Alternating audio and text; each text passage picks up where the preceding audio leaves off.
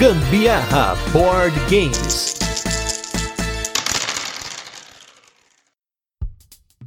Fala galera, beleza? Aqui é Gustavo Lopes, Gambiarra Board Games, hoje com o nosso nono dia de PEDA, podcast Everyday August, podcast todo dia em agosto, no nosso especial de 3 anos de Gambiarra Board Games, eu e Anderson Butileiro pegamos o desafio de fazer o nosso especial Mecânica do Dia. E hoje a gente vai falar de uma mecânica que com certeza muita gente não gosta. Também é mais uma daquelas mecânicas que ela é utilizada de forma depreciativa nos jogos de tabuleiro, mas ela tem o seu valor também, porque tudo na, na vida tem seu valor. Quase tudo.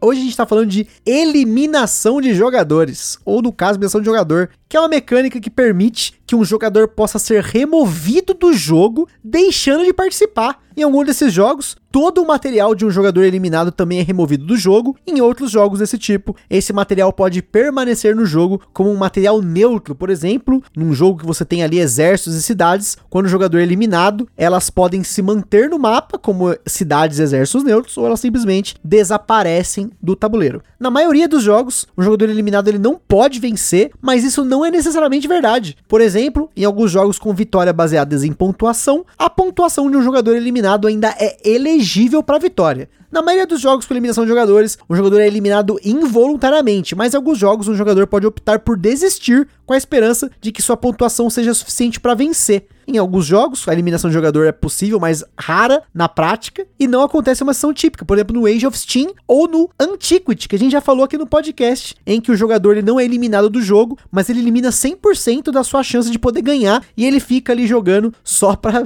jogar, né? Ele tá ali patinando em cima de um objetivo que ele tá cada vez pior, talvez, ele vai perdendo e perdendo, ele não tem como voltar. Em alguns jogos, a eliminação de jogadores é comum, no caso extremo, todos os jogadores, exceto um, o único sobrevivente, que é se torna o vencedor, são eliminados durante uma sessão. Em muitos jogos de eliminação de jogadores, normalmente alguns jogadores são eliminados, mas vários outros não são, como por exemplo no Lobisomem e no Bang. Agora, a eliminação de jogadores ela não inclui partidas apenas em dois jogadores, porque se você tem o objetivo de derrotar o seu oponente, se ele é eliminado só sobra um. Mas a gente tem aí exemplos infames dos jogos que são longos e que eliminam um jogador, que é os grandes jogos de massa, Banco Imobiliário e War. E já começou bem, né?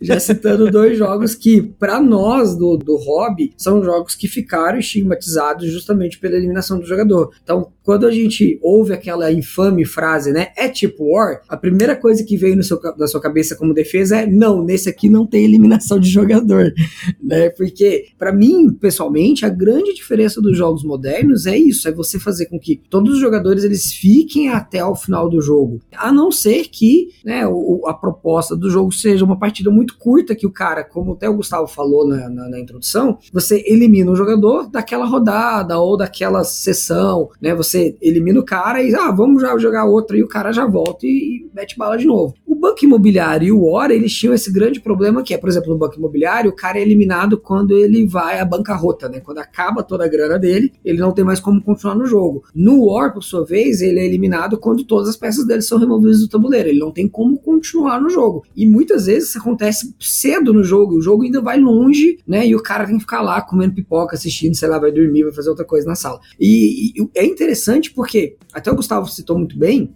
a gente tem jogos em que é possível a eliminação do jogador, mas por muitas vezes isso não acontece porque é muito difícil que aconteça. O exemplo do Age of Steam é muito interessante, mas os jogos desse nicho dos 18xx em geral permitem a eliminação do jogador, principalmente exatamente como o banco imobiliário, se o cara for a bancarrota, ele não tem mais como bancar a continuação dele no jogo. Porém, muitos jogos têm feito uma, um mecanismo para que, olha, se o jogador for a bancarrota e ele for eliminado do jogo, os outros jogadores jogam só uma única rodada adicional ou o jogo termina imediatamente, né, para que não se estenda muito tempo de jogo sem que um dos jogadores esteja na partida. Senão o cara vai querer ir embora para casa, né? Tipo, vai, sei lá, fazer outra coisa.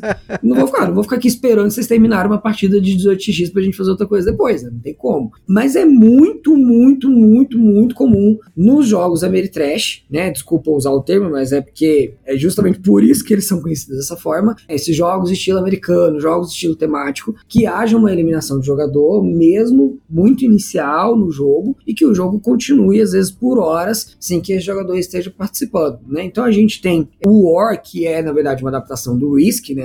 E, e o Risk é um jogo que criou uma tendência, criou todo um nicho de jogos inspirados nele, jogos de controle de território, que você move exército, move peças, rola dados, etc. E que se o jogador é eliminado, ele tá fora da partida e a partida continua sem ele. Então a gente tem vários jogos americanos, jogos que são inspirados em Risk, que tem mecânicas similares à mecânica do Risk, em que isso acontece, é bem comum. E tem jogos até como eu mencionei, próprio Antiquity, que a eliminação do jogador pode ser virtual. Ele vai espiralando de uma forma que ele não consegue se recuperar. Cada vez que ele avança um passo, ele volta dois e eventualmente ele pode ser eliminado ou não. Às vezes não vai chegar até o final da partida para que ele seja eliminado, né? Pode ser que ele seja eliminado antes, mas ele pode não ser eliminado, mas ele já está eliminado por probabilidade, né? Que é uma outra forma de eliminação, né? Às vezes é tão angustiante que você ia ter preferido ser eliminado do que Exato, ficar lá. Exatamente Exatamente. até a morte. E tem jogos que a gente gosta aqui, como o exemplo do Nemesis, meu top 2, que ele tem uma eliminação direta de jogador. Você pode ser eliminado, inclusive, cedo no jogo. Mas vai muito da forma como você vai jogar esse jogo. Se você vai jogar ele pelo storytelling, ou se você vai jogar ele, tem até uma variante no jogo, que se você é eliminado, você controla as inclusoras. A gente falou isso no episódio do Nemesis. E tem jogos, por exemplo, como o Lhama, que você tem essa eliminação voluntária. Eu posso desistir da rodada, né? Eu posso passar e ficar sem jogar até o final da rodada por uma escolha minha. Eu não fui eliminado. Eu escolhi me eliminar por conta também de possíveis probabilidades, pensando aí, pô, mas se eu parar cedo, eu tenho a chance de tomar menos pontos negativos do que se eu continuasse no jogo. Então, tem muitos jogos hoje que implementam a eliminação de jogadores, mas, como eu falei, você tem uma forma de voltar pro jogo para atrapalhar os outros. Né, o próprio Bang que eu citei, ele tem eliminação de jogadores, em que você elimina um grupo de jogadores ou alguma coisa do tipo, mas no Bang você tem uma expansão que quando você é eliminado, você volta como um zumbi para matar e atrapalhar os demais. Eu acho isso legal, é uma forma de você pegar um jogo que ele pode dar uma sensação negativa para uma pessoa que tem uma versão à perda ou que ela não quer ficar esperando, ela não quer ser eliminada de vez, isso é ruim para ela ficar sem jogar, e ela pode voltar pro jogo para zoar o jogo, já que ela foi zoada. E isso eu acho muito legal. Pelo menos eu acho que é uma forma de você mitigar a sensação de ser eliminado muito cedo no jogo. Mas é isso aí, sendo eliminado ou não, espero que você não elimine esse podcast da sua playlist, do seu feed, depois de tantos episódios que nós já estamos lançando nesse mês de agosto, porque tem mais. A gente não chegou nem na metade, tem mecânica pra caramba pra falar, então fique ligado nessa biblioteca de podcasts maravilhosa com as mecânicas dos jogos de tabuleiro, nosso especial Mecânica do Dia. Então é isso aí, pessoal, aquele forte abraço e até amanhã.